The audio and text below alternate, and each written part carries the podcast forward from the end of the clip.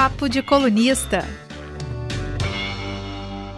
Bem-vindos, quem estiver acompanhando a gente aí via Facebook de Gazeta, via YouTube de Gazeta, quem estiver ouvindo depois em formato podcast, em formato das lives também, bem-vindos a mais um Papo de Colunista, um Papo de Colunista muito especial, que hoje a gente dá início à série de entrevistas com os prefeitos eleitos da Grande Vitória no último pleito municipal. Hoje temos conosco o Lourenço Pasolini, prefeito eleito de Vitória. Lourenço Pasolini tem 38 anos e aos 22 já era auditor do Tribunal de Contas. Depois foi delegado de tóxicos e entorpecentes e mais tarde se tornou titular da Delegacia de Proteção à Criança e ao Adolescente, onde se destacou muito por sua atuação. Em 2018 foi eleito deputado estadual, o segundo mais votado no Espírito Santo, e teve uma atuação sempre respeitosa, fazendo oposição ao governo Renato Casagrande muitas vezes. Agora, no último mês, nas últimas semanas, né, foi eleito prefeito de Vitória com 58,5% dos votos válidos na capital, após ser considerado por muitos um azarão na campanha. Né? As primeiras pesquisas mostravam Pasolini em terceiro, a disputa muito forte entre o Coser e o Gandini. Pasolini atropelou todo mundo com uma ascensão muito grande e chegou a eleito prefeito de Vitória.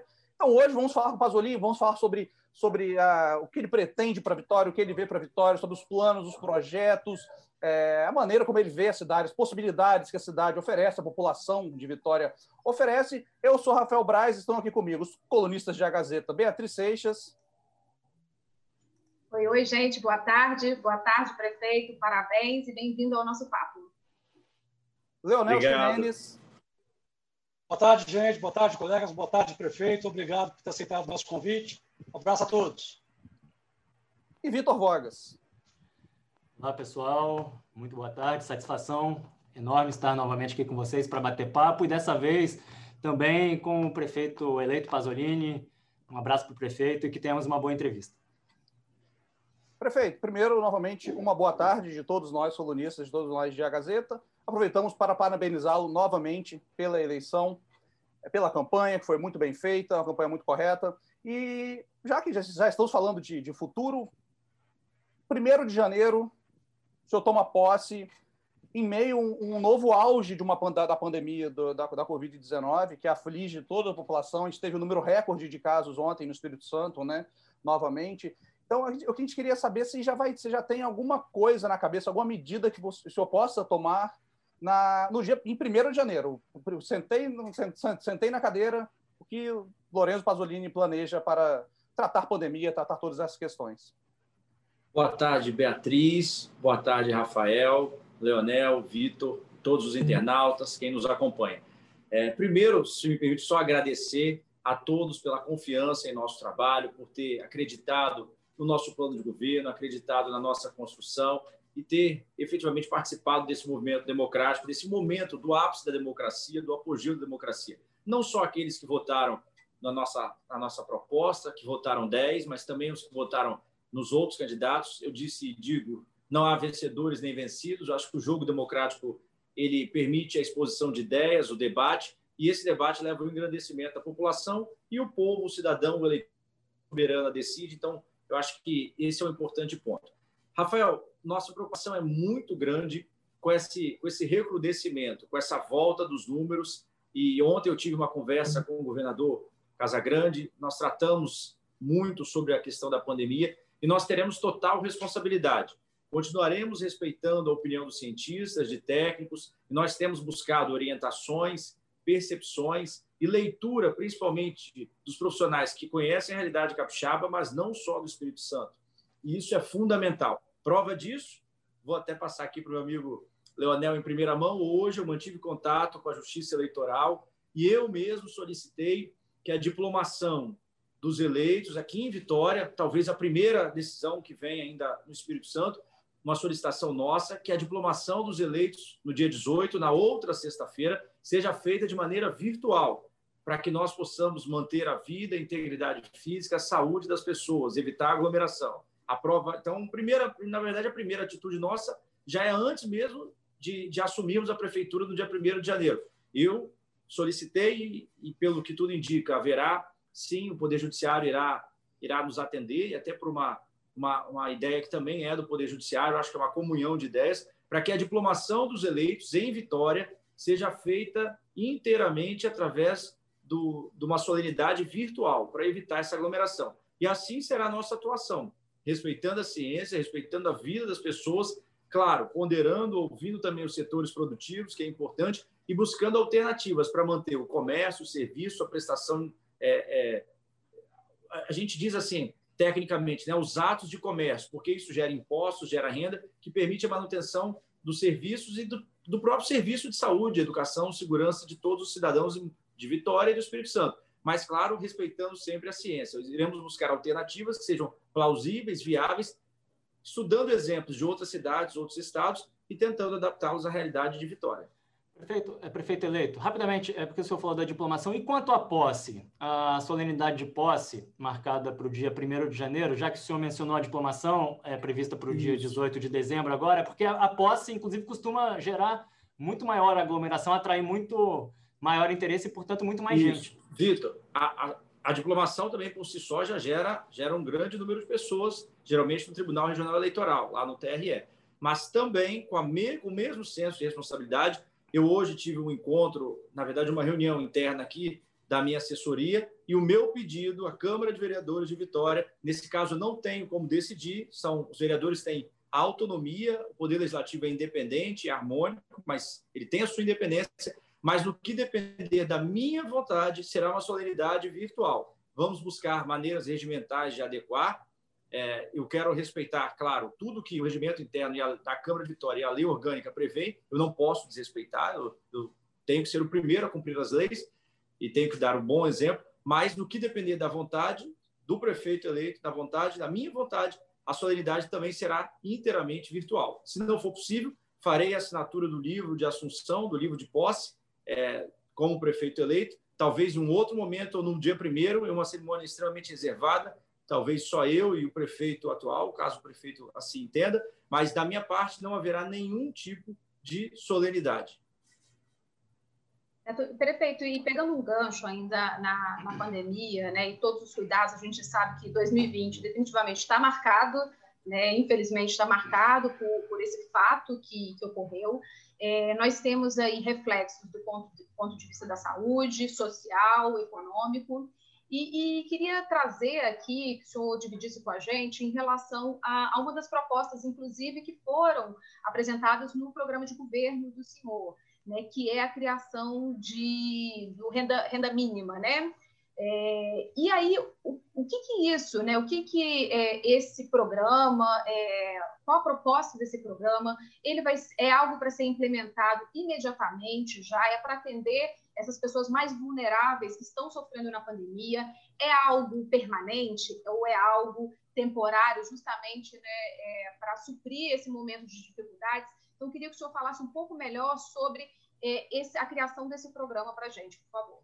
Beatriz, é, realmente ele consta no programa de governo e qual é a ideia que nós desenvolvemos com a equipe que formulou o programa? A nossa ideia é que ele seja temporário, passageiro o principal instrumento aí de justiça social deve ser educação e, junto a isso, uma qualificação técnica. Então, a nossa ideia é buscar, é, por exemplo, ali na área da fábrica de ideias, criar um ambiente propício à geração de emprego e renda. O que, que é isso? Qualificar aquele trabalhador que hoje está fora do mercado de trabalho em razão da ausência de qualificação, ou seja, ele não consegue se, recolo se recolocar no mercado de trabalho porque ele não tem efetivamente uma qualificação necessária que o mercado exige. E exige de maneira legítima, é, é, do, é do jogo. Mas ele não tem. Então, nós queremos buscar quem melhor faz isso no Brasil, que no caso é o Sistema S, FIND, Senai, todo o Sistema S. Nós vamos propor termos, acordos de cooperação, convênios com essas entidades para que elas nos ajudem a qualificar os trabalhadores. E aí eles possam, eles possam retomar ao mercado de trabalho. O que, que nós não queremos? Nós não queremos manter esse trabalhador dependente do poder público. Queremos que tenha uma porta de saída e ele tenha sua autonomia para ele retomar o mercado e efetivamente gerar dignidade e renda para sua família. A renda mínima seria algo assim, naqueles casos em que efetivamente o trabalhador ele, ele está sem um mínimo existencial, que a gente chama, né? Ele precisa manter a sua subsistência para ele não não, não para sua vida não estar em risco e manter a segurança alimentar. e aí então nós vamos entrar com essa intervenção. Mas a ideia é que ele se qualifique e possa retornar ao mercado de trabalho e caminhar no, no seguir da sua própria vida, sem já qualquer um tipo valor... de dependência com o poder público. Desculpa, Desculpa pois não, Beatriz. É, já, tem, já tem um valor assim estimado, pelo menos, para esse auxílio e a quem exatamente atenderia, famílias com renda de até quanto? Isso já foi é. definido pela sua equipe? Nós não definimos ainda os critérios. Nós estamos com a equipe de transição estudando o orçamento do ano que vem. Na verdade, a proposta de orçamento que está na Câmara de Vereadores apelou né, projeto de lei orçamentária. E a partir desse projeto, nós vamos estabelecer as diretrizes da assistência social. O que nós tivemos nos últimos anos? Uma redução de aproximadamente 30% no orçamento da assistência social. Nós vamos trabalhar para, nos quatro anos, recompor esse orçamento da assistência, para poder reforçar esse atendimento a quem mais precisa, visando sempre requalificá-lo para que ele possa voltar ao mercado de trabalho, ter a porta de saída, a independência e caminhar com as próprias pernas lá na frente. Prefeito, é, só me ouve? Está me ouvindo bem? Ouço, ouço sim, Leonardo. Tá. É porque eu tive um probleminha aqui, mas retornei agora pelo celular. Prefeito, uma das questões que foram debatidas na eleição também, que é muito importante, é a questão do abandono do centro de Vitória.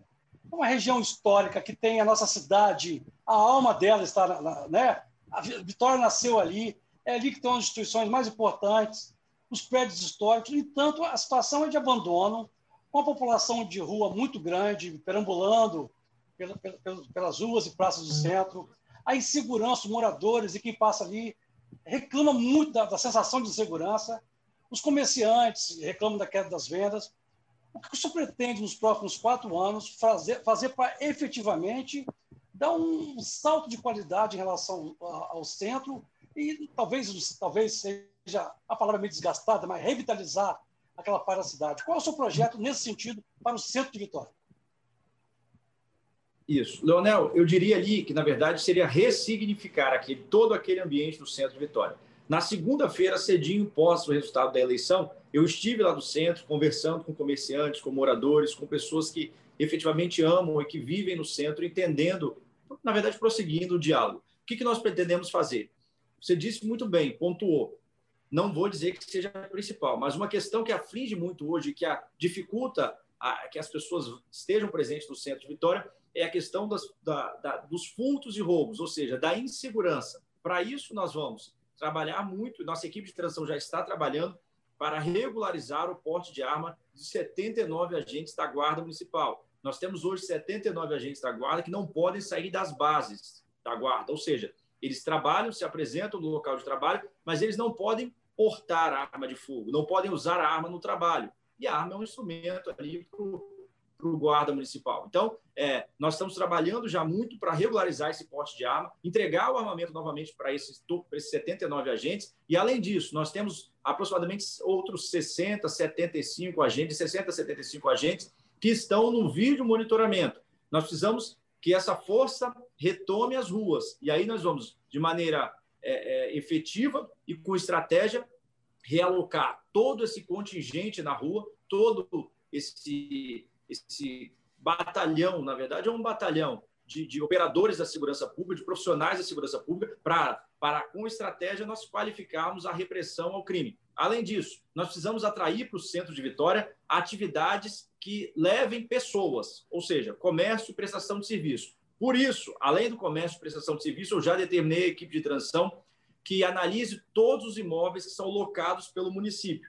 E nós vamos agora, então, priorizar para que as instituições, para que as autarquias, para que as secretarias da Prefeitura de Vitória que estejam em imóveis locados é, sejam transferidas para o centro de Vitória. Então, a nossa prioridade vai ser ocupar esses imóveis. Isso você gera cidadania, gera um fluxo de pessoas que inibem práticas ilícitas e você vai qualificar e ressignificar aqueles locais. Entramos depois, então, com tratamento, por exemplo, em relação a pichações, vandalismo, mas se o local tiver a presença constante de, de moradores e também de pessoas que vão ali para prestar um serviço ou para serem atendidos pela prefeitura, certamente o local será muito mais é, é, visado pela população, muito melhor frequentado e o fluxo de pessoas será muito melhor. Qual é o nosso objetivo, então? Aumentar a segurança, atrair prestadores de serviços que atraem pessoas e também nós vamos, então, levar para o centro de Vitória equipamentos públicos, ou seja, é, tudo hoje, não, não, vou dizer tudo, mas vamos priorizar essa área. E eu, inclusive, já fiz essa análise na noite de ontem. Os imóveis hoje locados que nós temos pela cidade e que, que são possíveis. Claro que uma escola, por exemplo, eu não posso fazê-lo. Uma CMEI não é possível de fazê-lo. Mas aonde for possível levar para o centro de Vitória, nós vamos abrir chama, editagem de chamamento público, vamos alugar esses imóveis no centro de Vitória, que é, além de ser economicamente mais viável, é mais barato, custa menos para o município, custa menos para o cidadão, e além disso, atrai público, gente e gera a tão falada revitalização do centro de Vitória. E além disso, secretarias municipais, é, secretarias, exemplo, secretarias que não têm sede própria, autarquias, exatamente, secretarias, Vitor, que não têm sede própria e todo tipo de estabelecimento que seja mantido pela prefeitura, ou seja, onde a prefeitura desembolsa o aluguel, a prioridade vai ser efetivamente estar no centro de Vitória. E além disso, a questão turística. Nós vamos buscar é, parcerias com o Espírito Santo Convention Bureau, enfim, com o Sindibares, com todas as. Nós sabemos que hoje já há é, uma, uma espécie de revitalização, principalmente ali na Rua 7, que foi feita pelos próprios comerciantes moradores. E esse é um bom exemplo. Valorizar a arte, a cultura local, trazer isso para o ambiente familiar, e eu tenho certeza que as pessoas voltarão a frequentar a região do centro de Vitória. Prefeito, de certa forma, tem uma, uma relação, né? Porque quando a gente fala em revitalizar centro, você estimula é, todo né, a região, isso tudo traz mais dinamismo para a região em, em, vários sentidos, como o senhor colocou, é, social, econômico, enfim. E aí eu queria dar, né, para a minha área, que é essa área econômica, e perguntar um pouco mais sobre é, os empregos. O, o, Espírito Santo, o Brasil como um todo, né, Vitória, Espírito Santo, o Brasil é, vive uma situação de desemprego que é preocupante. A gente tem registrado aí números muito ruins é, já nos últimos anos e a pandemia né, é, trouxe, intensificou ainda mais. O desemprego, a taxa de desemprego no Brasil é de 14,4%, e aí fazendo um recorte de, de Vitória especificamente, é, levantando de janeiro até outubro deste ano, que são os dados disponíveis pelo CAGED, né, que traz aí os empregos formais que foram é, criados e os postos de trabalho fechados, a gente tem que Vitória fechou quase 3 mil postos de trabalho, foram 2.998 para ser mais precisa. E foi o município do, do, do Espírito Santo, né, entre 78 é, cidades capixabas, que mais fechou postos de trabalho. É, dado esse, esse cenário, a gente sabe, claro, que não é só, né, não, não tem como uma cidade sozinha ser responsável pela geração de empregos, existe todo um contexto de, de Estado e de país que demanda, mas é claro que os gestores públicos municipais também têm como contribuir. Eu queria que o senhor falasse de forma bem prática é, quais são ações que podem ajudar a reverter esse número que coloca hoje Vitória com o pior resultado do Estado em 2020, segundo dados do CAGED.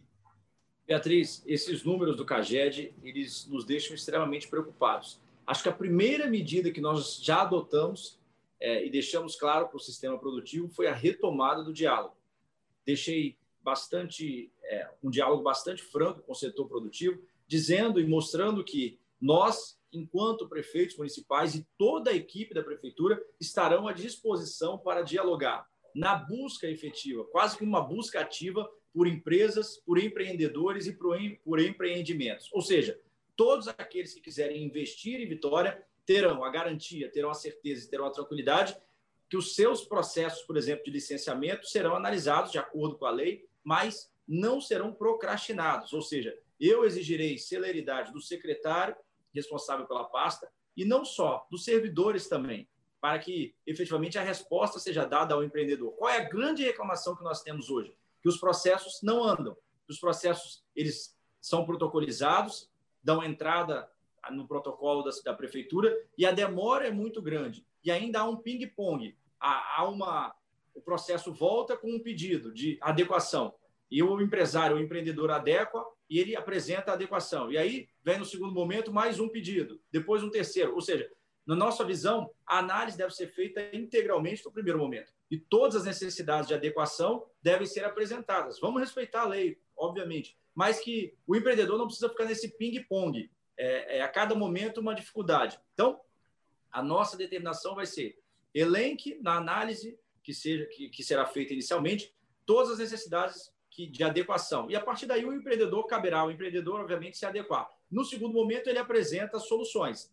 Essa análise é, é, é, é novamente passa pelo crivo da, da, prefeitura, do servidor, e a partir daí, se estando tudo adequado, emite-se as licenças ambientais, os alvarás, enfim. Isso, claro, nós temos também níveis, porque temos alguns empreendimentos que geram um impacto muito mais elevado, mas que não são a regra, é importante frisar, é, a regra básica são empreendimentos de baixo impacto, essa é a maior demanda, e para esses nós vamos ter um tratamento dar celeridade, de desburocratizar. Além disso, nós vamos é, priorizar a atração de atividades que tragam pessoas para a capital, como eu disse em relação ao centro. Nós precisamos de aumentar o fluxo de gente, ou seja, é, ressignificar esses ambientes, onde hoje nós estamos encontrando, principalmente na prestação de serviço e no comércio, muitas áreas que estão ociosas, que não estão sendo utilizadas. E para isso nós precisamos ter políticas públicas que façam, que atraiam é, efetivamente esse, essa prestação de serviço comércio para a Vitória. E além disso,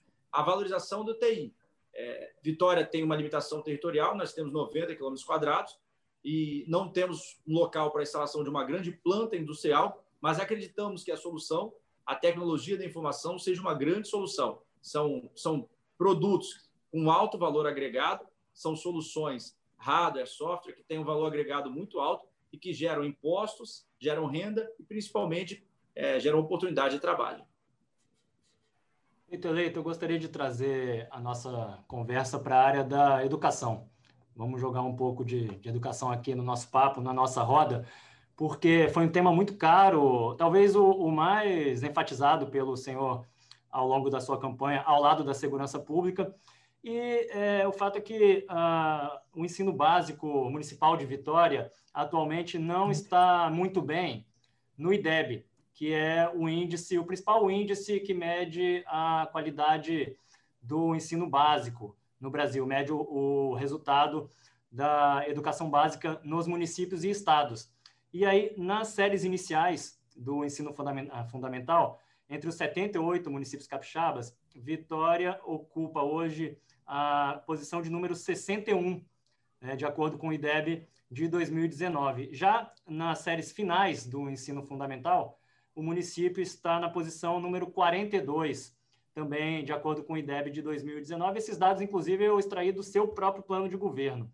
E no mesmo plano de governo, é, Pasolini, o senhor se compromete a é, fazer com que o ensino básico de Vitória é, é, fique entre os três melhores do Espírito Santo, num intervalo de quatro anos, que é seu período de, de governo eu lhe pergunto como fazer isso. Essa é uma primeira pergunta, né? Como é, melhorar tanto assim a, a, a, posição de Vitória no ranking uh, do IDEB dos municípios capixabas em tão pouco tempo? E uma segunda pergunta: como nivelar a, a qualidade do ensino entre as escolas da rede municipal? Porque, inclusive, num dos programas mais legais, é, mais bacanas da sua propaganda eleitoral, o senhor, ao lado da sua uh, então candidata a vice-prefeita, a capitã Stephanie, é, destacou esse problema da disparidade, da desigualdade que existe hoje é, na qualidade de ensino entre é, escolas da mesma rede. É, então, enquanto o senhor aparecia em Jardim Camburi, mostrando uma escola lá do bairro com excelente IDEB, a Capitã Stephanie aparecia numa outra unidade escolar de São Pedro, é, é, com nota muito ruim, cujo resultado era muito ruim na mesma prova. Então, como fazer para é, nivelar também a, a qualidade do ensino dentro da rede? Vamos lá. Vitor, acho que o primeiro grande desafio, e que nós já estamos debruçados sobre ele com a equipe de transição, é nós não podemos permitir, e essa experiência o mundo todo já fez, foi capa da Folha de São Paulo, segunda ou terça-feira, a experiência do Brasil foi equivocada de fechar integralmente as escolas. E a Folha trouxe essa matéria, uma matéria é, de muita qualidade, mostrando que é, fechar as escolas foi um equívoco. E olha o que nós vivemos hoje, a dicotomia. Nós estamos aumentando o abismo social. Por quê? Os filhos de famílias de classe média ou de classe alta, de famílias que têm os seus filhos na escola particular, estão recebendo conteúdo, ainda que de maneira remota, uma parte de maneira híbrida, uma pequena parcela. Mas eles fazem prova, eles recebem conteúdo, fazem trabalhos é, é, em grupos escolares, enfim, eu vejo pela minha filha lá em casa. Eles estão se desenvolvendo. E ao passo que o filho das crianças, o filho das crianças, desculpa, o filho, os filhos dos pais, que as crianças cuja matrícula estão nas escolas municipais, desde março, com todo respeito, mas o conteúdo é quase que inexistente. As escolas estão fechadas e essa, essas crianças já perderam o ano escolar, de fato. Essa é a realidade. E eu pude vivenciar isso com mais intensidade durante a caminhada eleitoral, porque eu encontrava essas crianças nas ruas e a angústia dos pais das mães que tinham que trabalhar, que têm que trabalhar e que não podem, não tinham com quem deixar os pais. Então, o primeiro desafio, na verdade, é, hoje, não só a 62ª posição no IDEB, nós já estivemos em 22º, fomos para 48º, estamos hoje em 60 61º nas séries iniciais e 42º no final. Mas o desafio inicial é um plano de retomada responsável, gradual e que seja condizente com a nossa cidade. Por quê? O mundo todo já entendeu que simplesmente fechar não é a melhor solução, você oferecer outra alternativa. E nós estamos trabalhando muito para oferecermos essa alternativa. No segundo momento, o nosso planejamento para melhoria nesse ranking, esse ranqueamento é debater com pais, com alunos, com professores, a linguagem dentro das escolas, criar um ambiente atrativo, criar um ambiente de pertencimento, abrir as escolas para as atividades culturais, música, dança, esporte, recreação, mas principalmente fortalecer a rede integral. Hoje nós temos apenas três unidades verdadeiramente em tempo integral no município de Vitória. É muito pouco. Né? Não representa nem 1% do, do, do número de, de unidades de ensino, considerando aí 102, 103 unidades. Então, o que, que nós precisamos fazer? Precisamos efetivamente ter um plano de retomada, com responsabilidade. Não dá mais para aceitar essa diferenciação entre alunos da rede privada e alunos da rede municipal. A criança da rede municipal, o adolescente, o jovem, tem que ter uma alternativa. Ele não pode ficar mais um ano em casa. O senhor tem prazo para isso, ficar... prefeito eleito? Alguma previsão Oi? de quando o senhor pretende é, reabrir Nós vamos as escolas? Nós e também, prefeito, só te interrompendo, e qual alternativa poderia ser entre as discussões? Né? Que alternativa trazer? Isso, é isso que nós estamos. Nós temos na equipe de transição a professora Juliana, que é uma professora diretora que foi é, recebeu diversos prêmios nacionais e internacionais, é, foi diretora de uma escola no município da Serra, que hoje virou referência, era talvez uma das escolas mais difíceis de se trabalhar no Espírito Santo, no local de extrema vulnerabilidade social, e que conseguiu dar um resultado fantástico. Recebe prêmios até hoje, não só no Brasil, como fora do Brasil.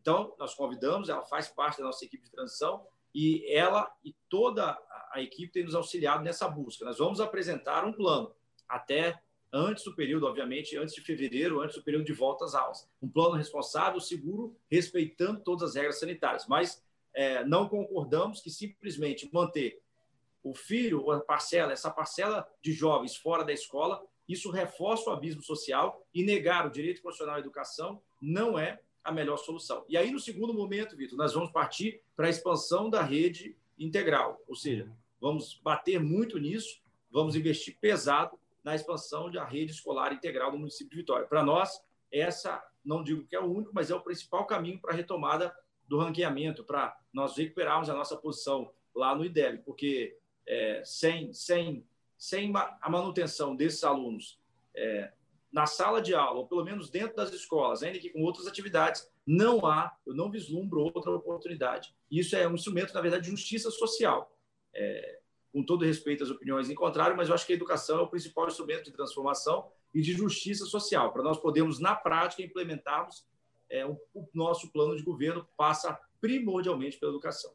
Prefeito eleito, uh, só mais uma pergunta sobre educação, então, para fecharmos esse capítulo. Esse capítulo do seu plano de governo, inclusive, que o senhor mesmo volta a mencionar, volta a me remeter a ele, porque é, o, o, seu plano de governo, na área dedicada, aliás, a, na, na parte dedicada à educação, não inclui a ideia da escola cívico-militar. Essa proposta não consta, é, pelo menos do programa de governo que o senhor apresentou ao requerer o registro de candidatura à Justiça Eleitoral. No entanto, logo após a vitória eleitoral, nas suas primeiras entrevistas, o senhor mencionou é, que gostaria de ter, de trazer uma escola cívico-militar para a Vitória como parte do programa do governo federal. Isso. Então, como é que seria isso, por favor? Na verdade, Vitor, é, o que aconteceu? me foi feita uma pergunta nos debates ainda, desde o primeiro turno, sobre a minha opinião. E o que eu disse? Eu disse o seguinte: se existe, se existe um plano do governo federal que tem financiamento, que tem um projeto pedagógico e que não é obrigatório, eu não vejo motivos para negar esse direito aos pais. E o que eu disse? É uma decisão soberana das famílias. Quem deve decidir são as famílias de maneira autônoma, independente e de maneira é, soberana, ou seja, a família que vai escolher. Agora, se nos for ofertado um financiamento do governo federal, um plano pedagógico, como foi ofertado para outros municípios, nós temos resultados aqui já na Grande Vitória, salvo engano, no município de Viana. Então, é, inclusive me parece que houve uma grande disputa pela matrícula. Se houver essa oferta do governo federal, eu, como gestor municipal e como prefeito da cidade, eu sinceramente acho que você negar esse direito às famílias não é o melhor caminho. E aí, quem vai decidir? Cada pai e mãe, de maneira autônoma, legítima e soberana. O que eu não, não farei é tornar obrigatório. É uma faculdade, é uma escolha das famílias. Se a família entender que esse é o melhor caminho, ela o faça. Se a família entender que não, nós iremos respeitar. Não há nenhum tipo de, de, de compulsoriedade, de obrigatoriedade. Ou seja, é, eu tenho uma filosofia de vida de sempre que possível e ajo com muita democracia. Ouço muito. Às vezes até as pessoas falam assim, mas você não cansa de... Eu falei, eu fico rouco de tanto ouvir, prefiro ser assim. E sempre deixo as pessoas exercerem o livre-arbítrio. Ou seja, se a família entender que essa é a melhor opção para ela, nós vamos disponibilizar. Se a família Vitória, entender que não Vitória é... vai aderir, né, prefeito? Sim, só para concluir. Se for ofertado, sim. Uhum, okay. Se for ofertado, sim. Se nos for ofertado, nós iremos aderir, porque, repito, entendemos que sonegar esse direito às famílias não é o melhor caminho. A democracia é a escolha. Ou seja, o pai ou a mãe que entender que seu filho deva estar lá, ok, estará. Ou aquela família que entender que não, nós também respeitaremos, não, não teremos nenhuma objeção. É, mas eu, eu, sinceramente, como alguém que crê e acredita na democracia, exercita a democracia, eu acho que não é a melhor opção, como prefeito, eu simplesmente retirar esse direito do cidadão. O cidadão que decide de maneira tranquila, serena, pacífica, e nós, a nossa função como prefeito e como prefeitura é colocar à disposição o serviço. E aí, o pai ou a mãe, a família vai decidir e nós vamos acatar. Prefeito, vou, vou, até, vou fugir até um pouquinho do nosso, do nosso roteiro aqui, pedindo licença aos colegas. Eu, eu vou fazer uma pergunta ao senhor que eu fiz ao, a, ao prefeito Luciano Rezende na, na, e ao candidato Amaro Neto também, né, na, durante a, a última campanha, a penúltima campanha eleitoral. Eu sou morador de Jardim Camburi e daqui de casa até a Rede Gazeta, né, eu cruzo boa parte da cidade, são 44 semáforos em 9 quilômetros é uma, é uma reclamação muito grande da, da o, fluxo, né? Eu e já vou aproveitar, queria saber se o senhor tem algum planejamento para isso, porque é uma demanda, está nas nossas perguntas aqui também do, do de quem está acompanhando a, a nossa live. E já juntando, juntando, juntando junto é ótimo, né? E já emendando aqui, é... o senhor falou durante a campanha, durante o debate, sobre a linha verde, falou que uma das primeiras coisas que o senhor faria era acabar com a linha verde. E falou que, que o, atual prefeito Luciano Rezende foi uma coisa imposta por ele, sem ouvir a população. Eu queria saber do senhor se teve essa, essa pesquisa à população para tirar a linha verde. Durante a campanha, vocês, sua equipe, trabalharam em cima disso? Rafael, durante a campanha, geralmente, é, nós vamos fazendo pesquisas quantitativas, ou seja, de números, e qualitativas, de ideias, proposições. E nessas pesquisas, principalmente nas qualitativas, ficou claro para nós que a população, ou a maioria dela, cara, respeito as opiniões contrário, não entendia a linha verde como uma política pública eficaz, eficiente e que tenha dado um bom resultado. E o que, que as pessoas diziam? Diziam para nós e ainda dizem, falam assim, olha, hoje, desculpa a expressão, mas eles falam assim, é um me engana que eu gosto. Por quê? A prefeitura retirou as câmeras, não há fiscalização, não há multa, ninguém respeita e fica por isso mesmo. Então, não me parece ser esse o melhor caminho é, quando nós estimulamos o desrespeito a uma norma, isso irradia pela cidade. Isso não é bom para a cidade. É muito mais honesto da nossa parte retirar essa política pública ou extingui-la ainda que seja temporariamente, e abrir um debate com a cidade visando a melhor solução. Quando eu disse que no primeiro momento a extinção deveria ser o melhor caminho, e eu ainda mantenho essa posição, posso ser convencido em contrário, mas porque todos os estudos técnicos e a opinião das pessoas, através do nosso monitoramento, nosso acompanhamento, de pesquisas qualitativas mostram que as pessoas estão insatisfeitas. Prova disso é que, é, assim que houve a implantação do sistema, foi deferida uma liminar judicial. Houve ações judiciais questionando. O Poder Judiciário inicialmente entendeu que a linha verde não deveria ser mantida. Eu me recordo que, durante um tempo, o Poder Judiciário proibiu a prefeitura de, de manter a linha verde, retirou, extirpou a linha verde. Ou, é, após algum tempo, houve uma decisão, nova decisão judicial. Enfim, essa questão está ainda nos tribunais. Mas isso por si só já mostra que o debate não foi maduro na cidade. Então, nós temos que debater de maneira mais amadurecida. E, além disso, nós fizemos o um programa chamado Uma Ideia para a Vitória. Nós viemos, desde o início do ano, ouvindo a população em plataforma física, em plataforma remota. E talvez um dos itens que nós recebemos o maior número de reclamações foi a linha verde. De fato, hoje, o que, é que acontece? Não há fiscalização e as pessoas não respeitam e fica por isso mesmo. É muito mais, com todo respeito, mas é muito mais honesto a prefeitura reconhecer que aquela política pública não foi eficiente, eficaz. Isso não é demérito nenhum, não, não tem como saber. Algumas coisas você precisa, aspas aí, testar, colocar em prática e avaliar. Retirar, fazer um debate com a cidade e nós buscarmos a melhor solução no segundo momento. E essa é a nossa proposta hoje. E se eu for convencido em contrário, não tem problema nenhum de voltar atrás também e de dizer que eu estava equivocado, estava naquele momento, não tinha a melhor ideia e nós vamos tocando, não tem problema nenhum.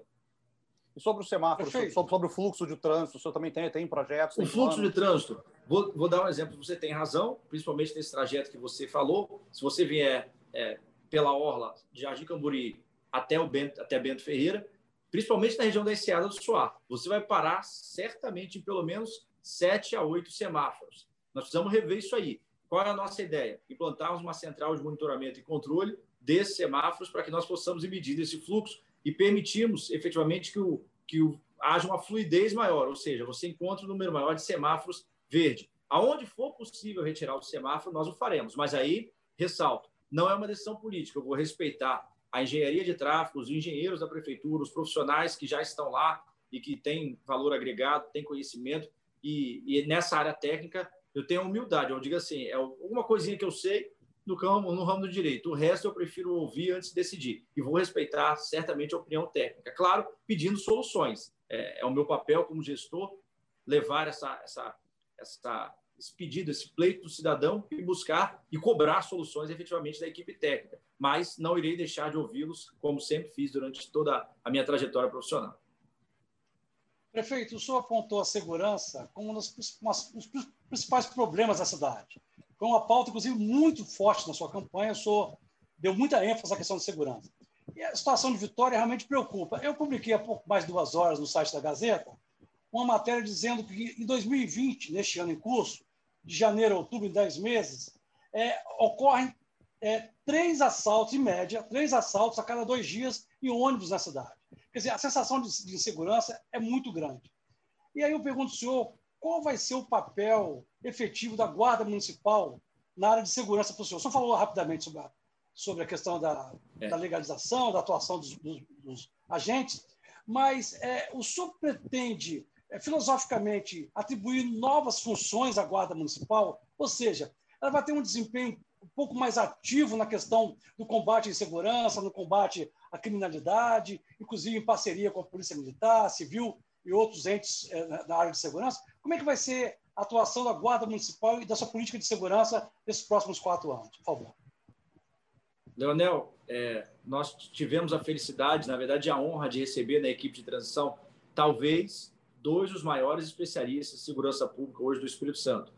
O doutor Henrique Erkenhoff, ex-secretário de Segurança Pública, ex-desembargador federal, ex-membro do Ministério Público Federal, e o doutor Ícaro Rugis. Doutor Ícaro, hoje, comanda de Fundão até Pedro Canário. Ele, é, ele comanda todo o policiamento naquela região. Ele é o superintendente de Polícia Regional Norte. E não por acaso é, as estatísticas da própria, as estatísticas oficiais da Secretaria de Segurança demonstram que a única região em que a queda do índice de homicídio no Espírito Santo, de maneira contínua, de maneira estável, é a região norte, que historicamente é marcada por crimes contra a vida, por crimes de, de pistolagem. Então, Estou sentindo um secretário de segurança aí. Doutor Ícaro foi aprovado.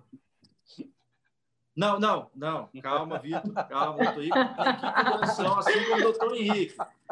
Doutor Ícaro é, tem, ingressou na Polícia Civil conosco, é, é, é, é oriundo do mesmo concurso, nós frequentamos a mesma academia, foi aprovado no concurso da Polícia Federal, fez a Academia da Polícia Federal de Delegado e é um apaixonado. Se apaixonou pelo Espírito Santo e hoje está aqui, optou pelo Espírito Santo, está entre nós. Então já é uma honra muito grande. E esses dois profissionais, somados à experiência da nossa vice, capitã Stephanie, que atuava no primeiro batalhão, o que, que nós estamos formulando? Um choque de ordem. E aí, Leonel, entrando mais diretamente na sua pergunta, qual será o papel da Guarda Municipal? Nada além do seu papel constitucional. Diz lá a Constituição Federal que a segurança pública é dever do Estado e responsabilidade de todos. E aí veio a Lei Geral das Guardas Municipais. Existe uma Lei Geral das Guardas que diz o seguinte: que a guarda deve agir como a polícia municipal. Nós respeitamos a posição atual da atual gestão, mas a guarda ela não serve, ela não tem simplesmente a função de atuar na, na defesa dos equipamentos públicos, praças, jardins, prédios públicos, enfim. A função dela é ser uma polícia municipal. E vou dar um exemplo singelo aqui, fora da campanha agora, eu posso citar com mais tranquilidade. Ora, é, o papel hoje que a Guarda Municipal de Vila Velha exerce, é, me parece, e pelas pesquisas que eu já li, não fui eu que fiz, mas eu já li, já tive acesso, que é o serviço público, ou um dos serviços públicos mais bem avaliado do município Canela Verde, e que o morador de Vila Velha tem orgulho da atuação da Guarda. O que nós queremos fazer aqui não é inventar roda, é trazer experiências, por exemplo, cidades do interior de São Paulo, onde a Guarda Municipal atua principalmente na defesa da vida e do patrimônio das pessoas. Então, o que nós queremos é replicar esse exemplo, esses bons exemplos pelo Brasil. Temos amparo legal e constitucional para isso, e para isso, e para colocar isso em prática, nós vamos equipar a guarda, valorizar, dar garantia de trabalho, mas principalmente criar um modelo de gestão da segurança pública municipal, em que o guarda vai saber aonde ele tem que estar, em qual horário e o que ele deve fazer. E aí sim, nós teremos Claro que com investimentos sociais, mas, por exemplo, cumprimento de mandados de prisão, cumprimento de mandados de busca e apreensão, operações realizadas pela Guarda, e foi isso que deu resultado, por exemplo, lá na região norte, onde o doutor Ícaro atua e, e conseguiu e consegue reduzir os índices, de, homicídios, ao passo que nós temos uma curva ascendente no estado, uma curva de crescimento, lá na região norte nós temos uma curva de declínio. Então, nós vamos trazer esse, esses bons exemplos desses gestores com a nossa experiência profissional. Tenho dito assim, as pessoas vão até se surpreender no início, elas vão se acostumar a ver o prefeito, a vice-prefeita acompanhando as atividades, acompanhando ali de maneira muito tranquila e serena. Mas eu gosto de estar nas ruas, gosto de estar ao lado da população. Então, a cidade vai se acostumar a ver prefeito, a vice-prefeita acompanhando a guarda, acompanhando os agentes de trânsito, acompanhando o dia a dia da cidade. O senhor pretende subir morros em operações policiais, se for o caso, como prefeito? Só uma, uma rápida curiosidade. Não, Vitor, é, assim, tem, tem coisa que está na nossa essência, né? Eu, claro que eu tenho a responsabilidade de gerir o município, de cuidar não só da segurança, da vida das pessoas, é, mas eu confesso a você que não, talvez isso não seja impossível. Não vou dizer que vai acontecer ou não, mas é, não, talvez ver. não seja tão impossível assim. Pode acontecer ou pode não acontecer. Mas se houver necessidade, a presença do prefeito é, ela será certamente marcante na cidade e principalmente nos eventos mais agudos. É, prefeito, é, eu vou até atropelar aqui, que a gente está com várias perguntas e, e, por conta do nosso tempo, a gente vamos para algumas mais objetivas. Era até essa do colega Vogas, eu vou roubar dele aqui, que é relacionado ao secretariado, né? O senhor Vogas já estava até perguntando aí se se a equipe de, da transição já é parte da, dessa equipe que vai fazer é, parte definitivamente né, do seu governo. Então, é, queria perguntar para o senhor: dá para adiantar para a gente né, algum nome, alguém que vai fazer parte da equipe permanentemente a partir do dia 1 de janeiro? Beatriz, gostaria muito de fazê-lo. Só antes eu quero só apresentar uma explicação. Nós tínhamos uma transição em dois meses, 60 dias. A eleição terminava no último domingo de outubro. Com o calendário eleitoral da pandemia, e é absolutamente legítimo e correto, hoje nós temos a transição em quase 20 dias úteis, porque é só o mês de dezembro, e aí já vem os festejos de final de ano. Então, na verdade, nós não conseguimos parar para definir. Nós fizemos a primeira reunião da transição, ainda com alguns membros, ainda na madrugada de domingo para segunda pós-eleição, já tomando algumas decisões, porque é, nós vimos que não tínhamos tempo, não teríamos tempo, como hoje, efetivamente, é, estamos nessa correria. E o Vitor, aí, na, lá no Cordel, disse bem: tem que justificar essas olheiras aqui. Então, assim, é, o tempo ele tem, tem sido implacável conosco. Nós não íamos comentar. Não, não íamos comentar. É, não ia comentar isso, prefeito. Combinado. Preciso dizer, eu vi abriu o precedente. Eles falaram, não, vamos falar alguma coisa das olheiras da campanha. Eu falei, não, gente, a gente não brinca com essas coisas. Rafael tá Braz, vou denunciar. Rafael eu, Braz é nosso censor cultural. Eu, eu censor, prefeito. Censor, censurou. Mas já tá Nós vamos perguntar isso, prefeito. Já ganhou o mundo, já. Nós vamos perguntar isso. Parte, mas, mas, eu falei, ó, se, ele, se ele falar, a gente pode falar, a gente pode entrar junto. Mas voltando, prefeito, mas voltando à seriedade aqui, na medida do claro, possível, claro. É, que a gente às vezes não se controla, mas retomando a seriedade, é, eu já entendi que o senhor não pretende anunciar em primeira mão nenhum secretário municipal da sua equipe para nós. Porém, no entanto, todavia, eu gostaria de lhe perguntar: o senhor mesmo acaba de mencionar com destaque três nomes aliás, dois que integram a sua equipe de transição, que vêm da área de segurança pública, oriundos aí dessa área, que são o, o professor Henrique Erkenhoff e o seu colega Ícaro Ruginski, além da sua vice-prefeita eleita, capitã Stephanie. O secretário ou secretária municipal de segurança sairá de um desses três nomes? E outra, para não, não perder a viagem, o senhor enfatizou muito nos debates que vai priorizar critérios técnicos na nomeação da, e formação da sua equipe, competência, currículo, mas foi apoiado, por exemplo, por, por vereadores. O atual presidente da Câmara, Kleber Félix, o Klebinho, do DEM, esteve com o senhor desde o início da campanha no primeiro turno, e a vereadora Neuzinha de Oliveira entrou no segundo, pelo PSDB. Algum deles pode se tornar secretário também? É, Vitor, o que, que nós fazemos? Eu disse e mantenho o seguinte: nós não iremos escolher os nossos auxiliares simplesmente pelo critério político. E na equipe de transição está muito claro isso o nosso compromisso com a equipe técnica, mas a boa política deve ser preservada, até porque a atividade ela, ela envolve a política, né? Então a gestão de município envolve diálogo, envolve política e que e, efetivamente a boa política deve ser reconhecida e é o que nós faremos. Mas teremos os técnicos, os gestores que irão nos subsidiar com elementos de informação para tomarmos as melhores decisões, conciliando esses dois mundos que não são é, tão, tão distantes assim.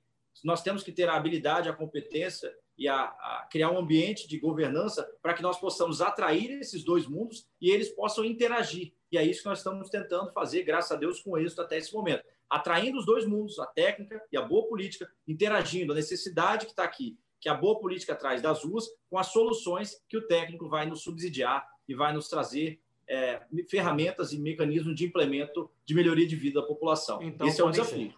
Então, podem ser. Em tese, sim. Em tese, uhum não haveria nenhuma objeção. E segurança, um desses três? Não necessariamente. São três excelentes nomes. É, eu disse e repito aqui, falei, porque é, nós temos que reconhecer os, o trabalho que é feito no Espírito Santo, mas é, nada impede que seja outro nome também. Deixar claro isso. Mas são três excelentes opções. Prefeito, é, a gente está dando uma, uma corrida aqui também. É, eu queria fazer uma pergunta, porque eu falo que a gente vive um pouco nas nossas bolhas, né? A minha bolha, eu sou, eu sou muito envolvido com cultura desde sempre, sou colunista de cultura do jornal, da rede, e a, a, essa bolha tá, ficou, ficou, muito preocupada com, com, a eleição do senhor, muito em função da, do partido, Republicanos, que tem muita ligação com a Igreja Universal, com Edir Macedo, Marcelo Crivella, tem aquela, aquele episódio no Rio da, da censura de um quadrinho na feira por causa de um beijo entre dois personagens homens. E, e quero saber um pouquinho é, como o senhor vê essa questão toda, os planos para a cultura, porque isso me pediram para perguntar, eu falei, pô, gente, vou, vou entrevistar o Pasolini e tudo. O que, que vocês querem? Pergunta sobre a cultura, tudo. E também já emendando se tem alguma, algum projeto para LGBT, projeto social para a população LGBT na capital, já juntando com cultura, juntando tudo o que o senhor puder adiantar para a gente. Rafael, é, o Vitor trouxe isso na coluna também, as pessoas vão se surpreender um pouco. Foi criado um estigma e talvez uma estratégia eleitoral que eu respeito dentro do cenário de disputa, de polaridade, que, com todo respeito, não é verdadeira. É, talvez quem, não sei, dos políticos hoje com mandato no Espírito Santo, quem mais viva e conviva no mundo cultural, não vou dizer que sou eu, mas com certeza um dos pode ter certeza que sou eu, que valoriza a arte, que reconhece. Às vezes, de maneira discreta, as pessoas não me encontram, é, falaram várias coisas que não procediam, mas eu não somatizo, isso é, é do mundo político e ainda existe, lamentavelmente. Mas pode ter certeza absoluta, nós iremos valorizar os artistas do Espírito Santo, iremos valorizar quem efetivamente produz arte, cultura, teatro, dança, cinema, enfim, tudo que é de bom para a sociedade. Vou dar um exemplo aqui Sábado, eu estava, e eu fui, estava em Jesus Nazaré, no movimento local, no movimento dos moradores, é, gerando ali renda, gerando que tinha envolvido arte, gastronomia, enfim, tudo que envolve a comunidade. E isso eu já fazia antes é, e sempre convivi bem com, com esse mundo.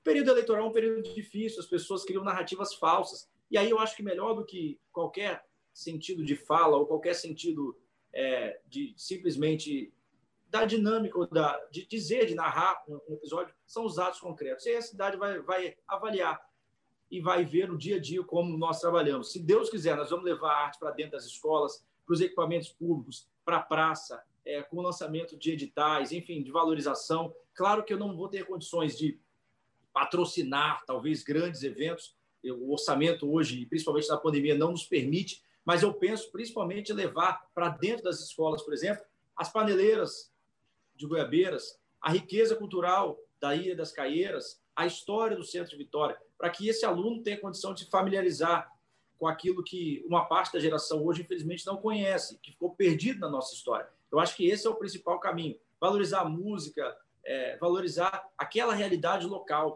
da cidade. Então, esse, esse vai ser o meu desafio e a missão que nós vamos delegar ao secretário ou à secretária de Cultura e que certamente nós cobraremos. Mas, assim, é, um pouco daquela narrativa que foi criada, ela não condiz com a realidade. Eu sou, talvez o Vitor tenha mais proximidade, o Leonel, a Beatriz nos acompanhou durante um tempo lá na Assembleia e sou uma pessoa extremamente cordial, assim, é, procuro ser educado, tenho falhas como qualquer ser humano, mas gosto de receber, gosto de dialogar, gosto de abrir espaço para as pessoas. E ouço muito mais até do que falo.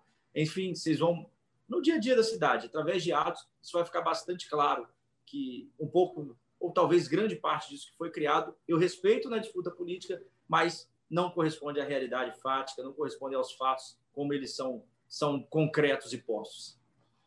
Prefeito eleito, uma, aliás, eu tenho duas perguntas uh, de cunho mais político para o senhor, uma delas envolvendo o atual governador Renato Casagrande a outra envolvendo o ex-governador. Vou começar por essa última, o ex-governador Paulo Artung.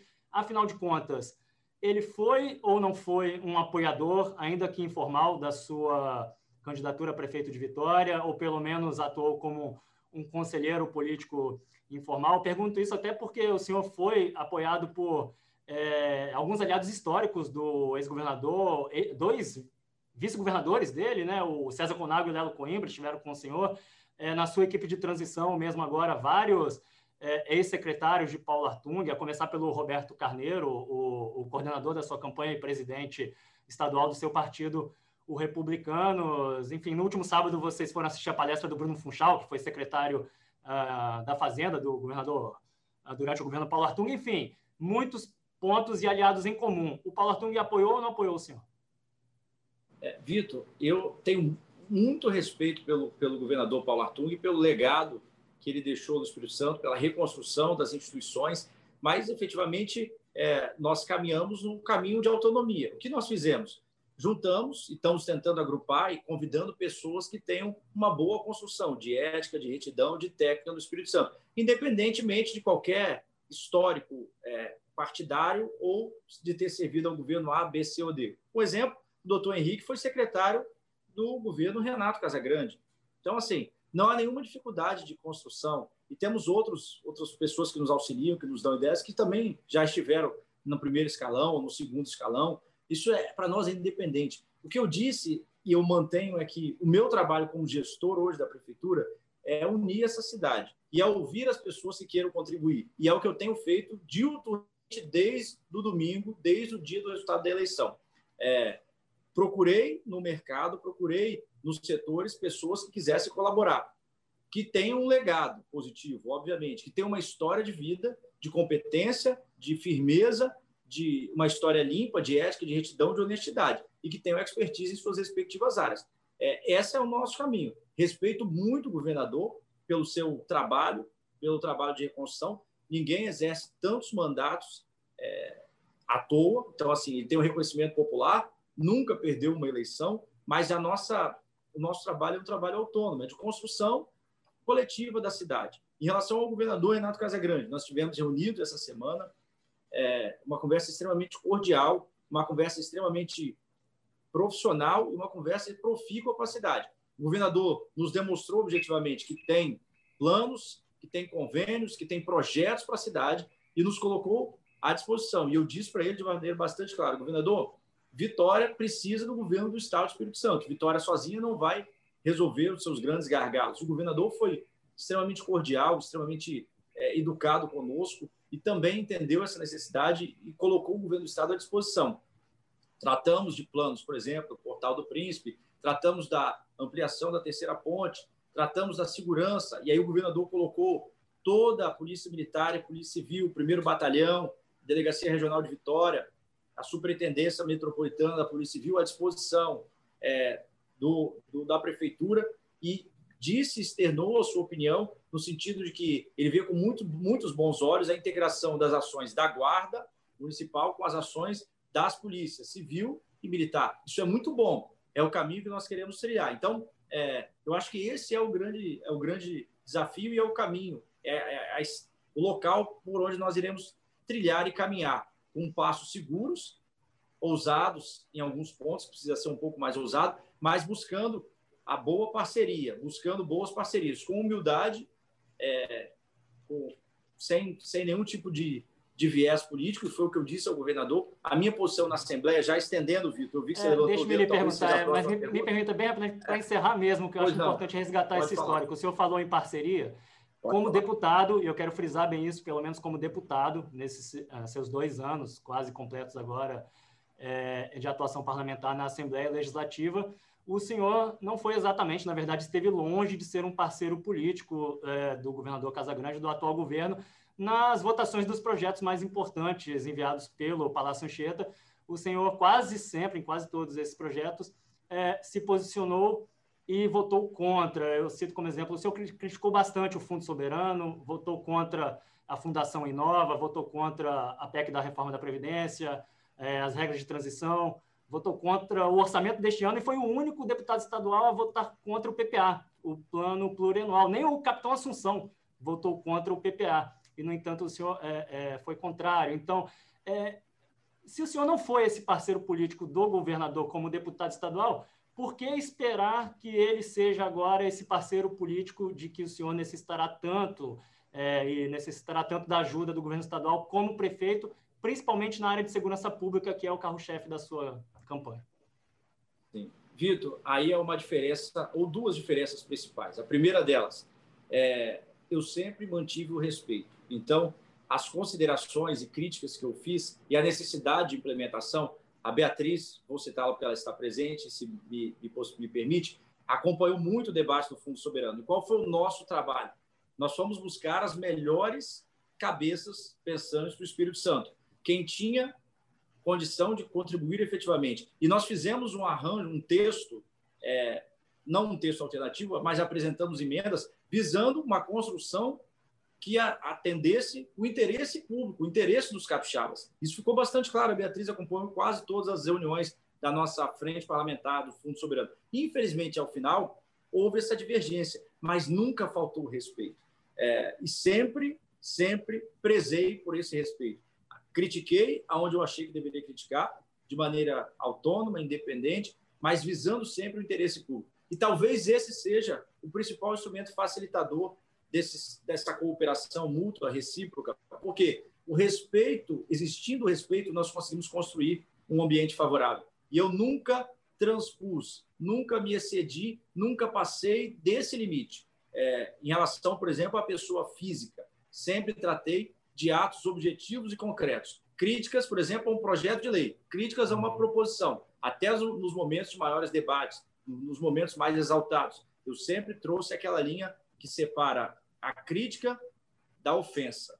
Então, nunca houve nenhum tipo de ofensa. E o governador mesmo me falou isso pessoalmente isso. e reiterou essa semana é, e reconheceu e disse isso. Isso facilita muito. Agora, são posições distintas. Eu, como parlamentar, eu representava segmentos da sociedade.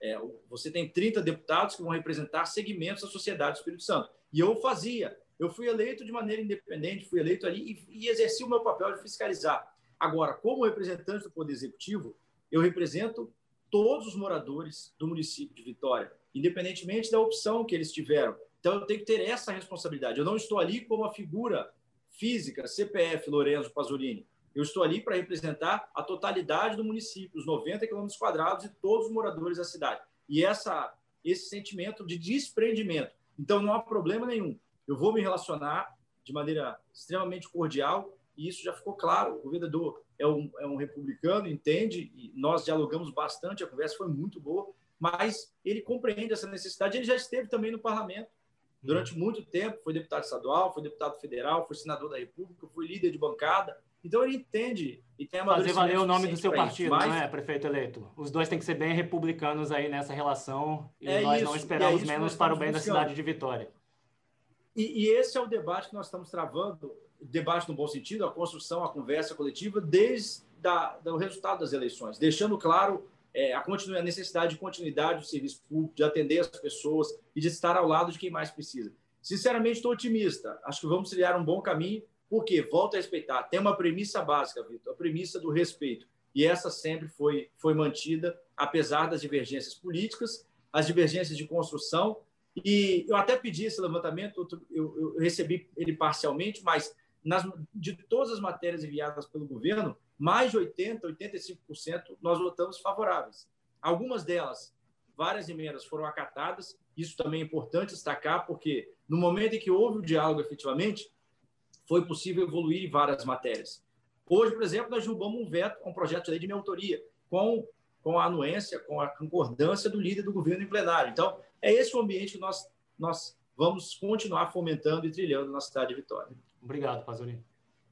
É, prefeito, eu Nada. vou fazer agora aqui uma pergunta também. A gente tem está recebendo várias perguntas é, de internautas que estão acompanhando. A gente, inclusive, agradece a participação de todos vocês que estão aqui né, assistindo e também participando é, pelo nosso chat. É, infelizmente, a gente não tem tempo suficiente para fazer todas as perguntas, mas eu gostaria que vocês se sentissem contemplados na pergunta do Erailton Moreschi Júnior. Ele traz uma pergunta, prefeito, sobre é, meio ambiente. Ele pergunta qual será a estratégia da sua equipe técnica para tratar, tratar dos sérios problemas de lançamentos de esgoto in natura nos leitos de água do município e que, ao final, né, transformam Vitória em uma ilha cercada por esgoto. Também temos a poluição do ar. O que, que o senhor pretende fazer nesse ponto? Isso. O que, que nós vamos precisar fazer? Cobrar aí duas coisas da concessionária ao cumprimento do contrato, ou seja, do instrumento contratual. Ela tem que disponibilizar a rede de tratamento e coleta de esgoto. E dos moradores, conscientizar de maneira pedagógica, reforçar isso, a necessidade de ligação à rede. São esses dois caminhos. É, nós iremos canalizar esforços e energias para isso, para que efetivamente o cidadão tenha à sua disposição a rede, mas que não só isso, que ele efetue, efetue desculpe, a ligação à rede. De nada adianta a rede estar disponível se o morador, se o cidadão não conectar a, a, a sua, né, a sua ligação à rede. Então, nós temos que, primeiro, cobrar da, da de maneira contratual da concessionária a, a, a, disponibilização da rede e depois que o cidadão ligue a sua residência, o seu imóvel a essa rede, para esse esgoto ter o tratamento devido. Esse é o caminho.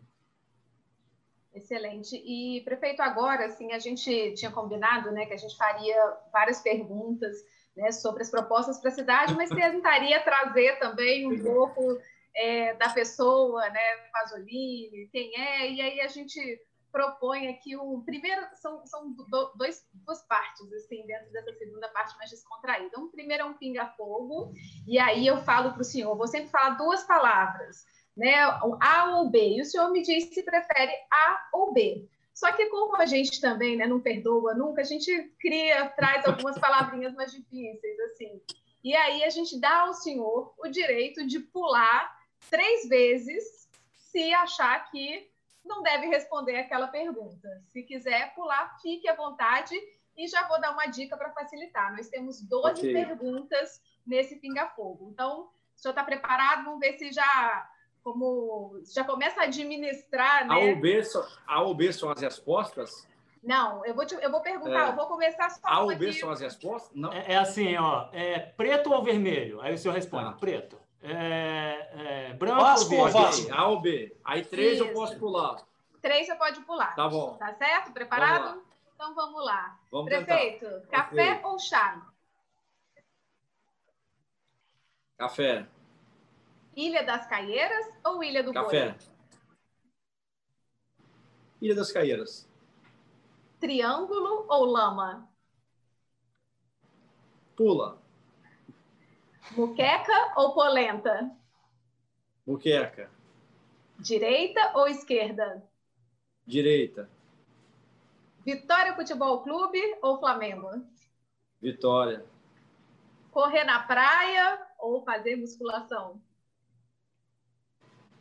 É, aí eu faço os dois, é até difícil. Bota correr na praia, então. Vital ou Carnaval de Vitória? Maldosa essa, hein? Carnaval de Vitória. Essa aí foi o Vitor. Não, não, não. Agora que eu acho que foi minha, prefeito. Aqui tem muitos Ah, suspeitos. tá a gente divide aí a- a- a- o grau de maledicência está bem distribuído. Vamos lá, Bolsonaro ou Lula? Pula. Dois pulos já, hein, prefeito? Estamos Pula, pula ou Lula, prefeito? Pula ou Lula? Casa Grande ou Artung? Falta, tem de mais um, né? Tem mais jeito, Pula. direita mais um. Delegado ou deputado? Olha, delegado. Especial de fim de ano do Roberto Carlos ou a sabatina do Papo de Colunista? Roberto Carlos é capixaba. Nada contra vocês, mas o rei é o rei. Não, mas aí eu tenho que falar a verdade. você prestígio, Corta, corta. Nunca mais volta. Nunca mais voltará. Você prestígio. Não terá mais Não, não é espaço. isso, nesta- mas o rei é um patrimônio. É um patrimônio Não terá mais filho, espaço é um nesta patrimônio nossa humilde roda. Não chamar, não será chamado de volta ao papo. Brincadeira. Bom, então não o senhor sobreviveu aí ao nosso pinga-fogo, respeitando os nossos critérios e utilizando as três Respirando por aparelhos. Administrou muito bem os, os pulos ali, viu? Parabéns.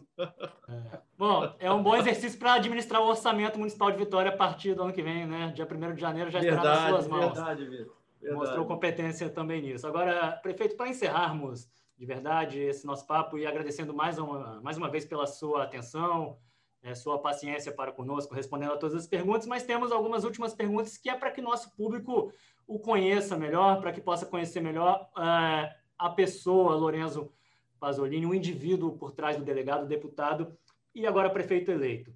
Vamos começar por, por mim, Bia, é isso? O que é mais difícil? Pasolini, o que é mais difícil? Enfrentar o Enivaldo dos Anjos naqueles embates épicos que vocês travaram no plenário da Assembleia Legislativa, aguentar o ritmo de campanha ou torcer para o Vitorinha? Aumentar o ritmo de campanha.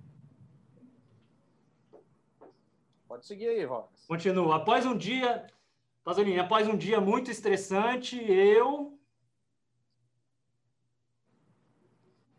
Olha, é, eu gosto assim de correr e fazer musculação, fazer o treino, Prefeito, continua agora liberar comigo. endorfina, liberar endorfina para poder nos preparar para o dia seguinte. Endorfina. Agora comigo, prefeito. É, com quem o senhor Oi. não gostaria de, de- Com quem o senhor não gostaria de ficar preso no elevador? Ouviu a minha pergunta, não? Com quem eu não Com quem o senhor não gostaria de ficar preso no elevador? Deixa eu pensar um pouco, peraí. pô. Rapaz, é difícil, viu? Tem, tem opção de pulo aí? Não, esse não tem, não. Não precisa ser uma deixa pessoa, pode ser alguém, tentar. né? Algum, algum comportamento, uma coisa do tipo. Deixa eu ver. Estou tentando lembrar aqui alguém que, que efetivamente tem uma dificuldade de relacionamento. vou soprar para Assim, com os quem não- colunistas, com os colunistas da Gazeta. Não, não, pelo contrário. Não, com quem não ama a cidade de. Vitória. Prefeito, quem até não caiu aqui. da cidade de Vitória. Com quem não tem amor, carinho, zelo pela nossa cidade. É difícil enumerar uma, elencar uma pessoa, sinceramente. Perfeito. Caiu aqui, mas eu voltei a tempo. Que música o senhor costuma ouvir para relaxar? Ó, vou ser sincero aqui. Eu vou, eu vou completar, prefeito. Hoje- Qual música o senhor ouve para relaxar e a outra para se animar? Os dois momentos diferentes. É. né? Isso. Às vezes, para relaxar, uma, uma MPB, né? Uma MPB de qualidade, a gente gosta de ouvir. E para animar, eu Estou aí na, no sertanejo universitário, a gente gosta de ouvir também. Olha o Michel um Teló. de Michel Teló. É isso, volta aí, ó. Gosto também. Certo, prefeito, fala uma frase. Tem alguma frase que o senhor aí considera como um mantra? Eu vou falar a frase que eu digo para a equipe desde que, só rapidinho aqui, um, menos de um minuto. Quando eu saí de casa para fazer campanha para deputado estadual, eu saí de casa sozinho. Então, assim, eu iniciei uma campanha em que eu saía e procurava as pessoas em locais públicos sozinho. E aí foi no caminho, é, nós fomos trouxe mais duas pessoas que eu conheci nessas andanças, nessa caminhada, e sempre disse para os dois que hoje estão conosco e integram a nossa equipe, falava para eles assim: vamos em frente, porque nos dias mais desafiantes, com fé, humildade e perseverança. E é o que eu falo hoje com a equipe, que eu reiterei, a equipe que trabalha conosco na Assembleia, com a equipe que, que está agora na transição, e certamente com a equipe que estará conosco na prefeitura, que talvez o Vitor já tenha ouvido algumas vezes aí, é o que eu, eu, utilizo muito isso aí. Vamos em frente com fé, humildade, perseverança e muito trabalho. Ótimo. E um ídolo? Olha, é difícil escolher um. Eu tenho, tenho vários. Prefiro também, é, para não ser injusto, preferia deixar. Mas, assim, alguém que, que me inspirou e até me inspira muito é meu pai deixaria meu pai. Eu peço eu, desculpa aí pela. Não, eu acho que é sempre me a faz lembrar. Resposta. Eu acho que é sempre a melhor resposta, prefeito, nesse, é. nesse caso. O pai, eu tive, a mãe, tive é, a, é, muito importante. Tive a, é, é, infelizmente perdi muito cedo, mas tem uma lembrança muito viva e, e dos exemplos que ele me passou para mim e para o meu irmão. Vocês até me emocionaram agora aqui, Desculpa. Ah, mas vamos lá. Tivemos lágrimas do prefeito eleito. Então, agora, agora para terminar mesmo, porque eles estão te enganando há um tempão. Eles estão falando há um tempão, que é tipo, para terminar, prefeito, para terminar, é, prefeito. Me pegaram agora, aí, tá vendo? É, agora é. Isso é, é, coisa, é, coisa, aqui, é coisa de jornalista. Vamos prefeito, é, Esse era para ser o momento descontraído. É. é. Mas é, agora, só para a gente terminar, um filme. Eu gosto muito do Titanic, falar a verdade. Apesar de ser um clássico, é um filme que, para mim, mostra assim traduz muito das coisas do sentimento humano, né?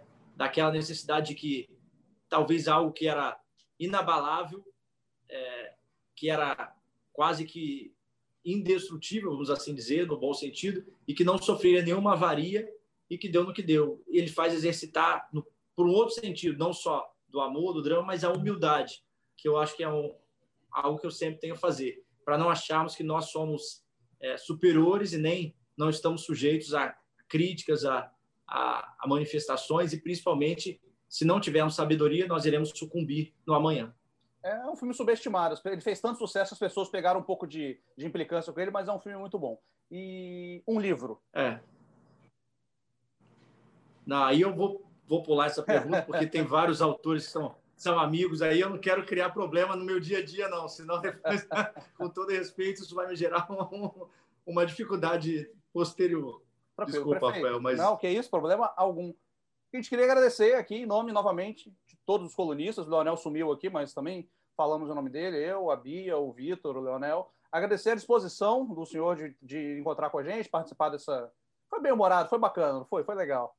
Eu gostei muito, gostei então, muito. Então, as portas aqui estão abertas, estamos sempre dispostos. A desejar que o senhor faça uma bela administração à Vitória, o senhor está eu, a gente acredita né, num, num, num, caminho certo, ciente de que a administração é para todos, que é, o senhor agora é um representante da cidade, então a gente espera muito que a gente, o senhor sabe como funciona a imprensa, a gente vai estar aqui também né, o tempo todo ao lado para cobrar, para apoiar. Então a gente queria agradecer mais uma vez a presença, a disponibilidade, parabenizá-lo mais uma vez pela eleição, pela campanha e pedir que o senhor deixe uma mensagem para a galera de Vitória que está te, tá te, ouvindo aqui. Deixa eu desativar o som do Leonel aqui, pronto. A galera está voltando, que está é. te ouvindo e que está te assistindo agora. A mensagem para todos os capixabas é. de Vitória, né? Galera que votou em você, quem não votou, aqui, capital. Claro. Rafael, primeiro agradecer a oportunidade que vocês é, me concederam de, de estar aqui nessa sala virtual, estar nessa tarde, nessa conversa, em alguns momentos descontraído, um lado até que as pessoas não conheciam, que o Vitor trouxe aí no sábado, no domingo, no Cordel, é, que nós. É, Obrigado não, aí pela audiência, prefeito. Por opção de não expor, mas. Oi? Não, agradecendo aí por prestigiar Oi, nosso trabalho também. Desculpe. Não, eu é claro, é claro, não, tranquilo. Esse lado um pouco mais humano, vamos assim dizer, agradecer essa oportunidade de estar com vocês, de estar com a Beatriz, de estar com o Vitor, de estar com o Rafael. O Leonel, acho que está retomando aí, estava com dificuldade de conexão.